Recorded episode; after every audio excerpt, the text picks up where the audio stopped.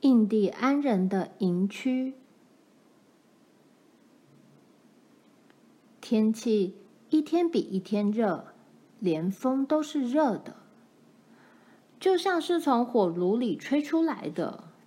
妈说，草原上的草渐渐变黄了，在燃烧般的烈日下，整个世界就像一片起起伏伏的绿色与金黄色的波浪。到了中午，风停了，所有的鸟都不叫了。每一种东西都静了下来。罗兰可以听见西边树上的松鼠吱吱喳喳的声音。突然间，一群黑色的乌鸦从头上掠过，发出粗哑、刺耳的叫声。然后，一切又都安静下来。妈说：“现在是仲夏。”爸在猜想。印第安人到哪里去了？他说他们把一个营区留在草原上。有一天，爸问罗兰和玛丽想不想看那个营区。罗兰高兴的跳个不停，一直拍手。可是妈却反对，太远了，查尔斯。妈说，天气又这么热。爸眨眨他的蓝眼睛。印第安人都不怕热，我们也不怕。他说：“好女儿，走吧。”爸，也让阿吉去好吗？罗兰请求爸。爸已经把枪拿在手上了。他看看罗兰，看看阿吉，再看看妈，又把枪挂回去了。好吧，罗兰，他说：“我们把阿吉带去。”卡洛琳，枪就留在你身边。阿吉乐得一直兜圈子，尾巴摇个不停。他看清楚要走的路以后，就带头向前跑了。爸在阿吉后面，玛丽和罗兰跟在爸后面。玛丽戴着遮阳帽，罗兰却把自己的帽子垂在背后。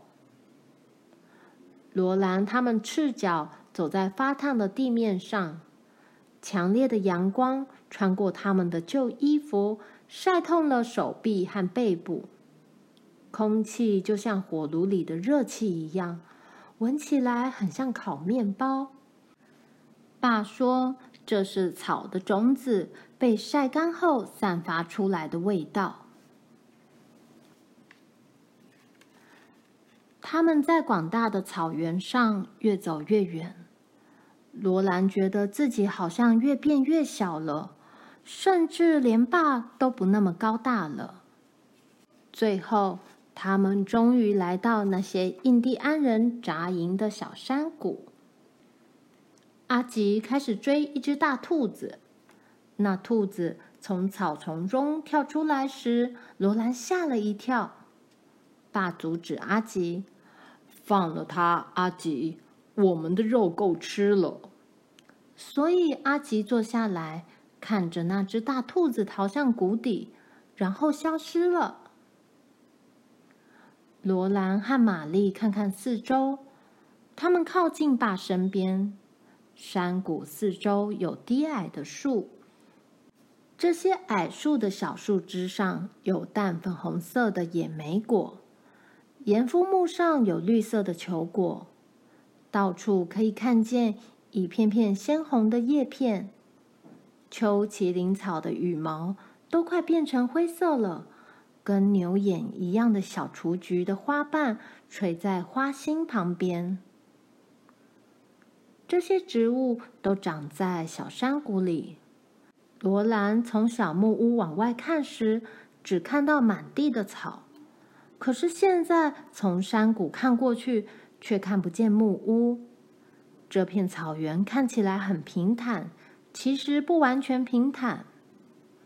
罗兰问爸：“草原上是不是有很多这种小山谷？”爸点点头。山谷里有印第安人吗？他轻声的问。爸说他不知道，也许有吧。罗兰紧紧抓住爸的手，玛丽抓住爸另一只手。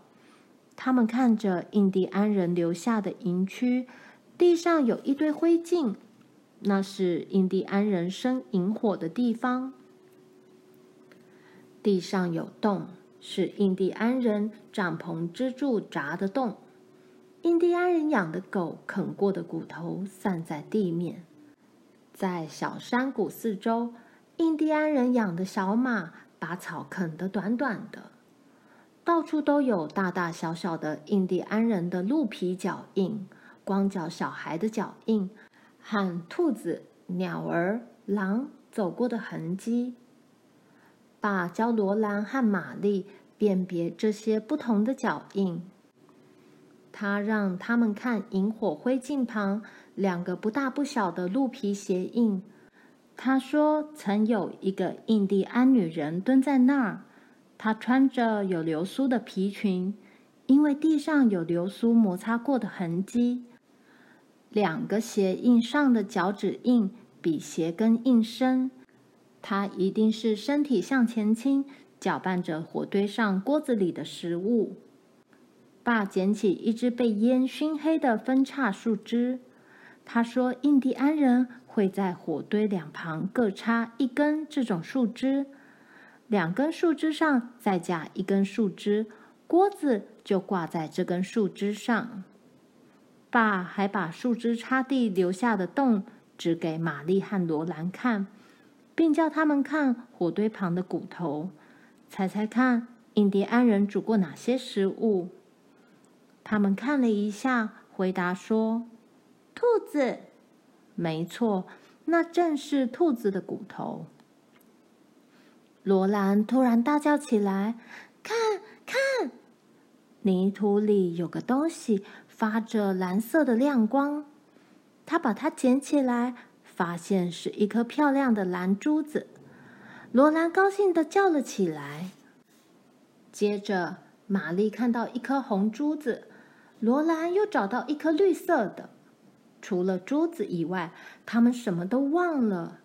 爸也帮忙找，他们找到白色和棕色的珠子，还有更多红色和蓝色的珠子。一整个下午。他们就在印第安人扎营的地上找珠子。爸常常会走到小山谷的边边，向木屋的方向瞧一瞧，再走回来继续帮忙找珠子。他们仔细的把每个地方都找遍了。等他们再也找不到珠子的时候，太阳都已经快下山了。罗兰手里握了一把珠子，玛丽也是。爸小心的用手帕把珠子包起来，罗兰的珠子包在手帕一角，玛丽的包在另一角。爸把手帕放在口袋里，他们就回家了。当他们走出山谷的时候，太阳已掉得很低了。木屋在远方，看起来很小，而爸身上没带枪。爸走得很快。罗兰几乎跟不上，他努力的走，可是太阳下山的速度比他快。小木屋好像越来越远了，草原看起来越来越大，风吹过草原，发出可怕的声音。所有的草摇来摇去，好像他们也害怕的样子。然后，爸转过来对他眨眨蓝眼睛，说。累了吗，小家伙？对你的小脚来说，路很远吧？